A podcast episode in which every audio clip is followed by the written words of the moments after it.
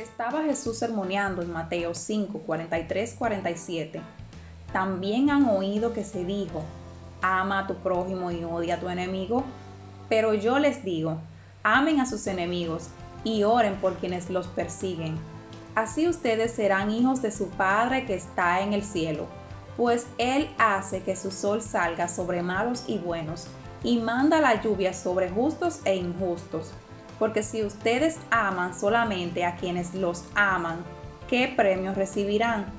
Estamos seguros que no hemos nacido para lo ordinario, sino para lo extraordinario. Así que Jesús concluye en el verso 48 sean ustedes perfectos, como su Padre que está en el cielo es perfecto. Te habla Ray Fabián y esto es Voz que Clama.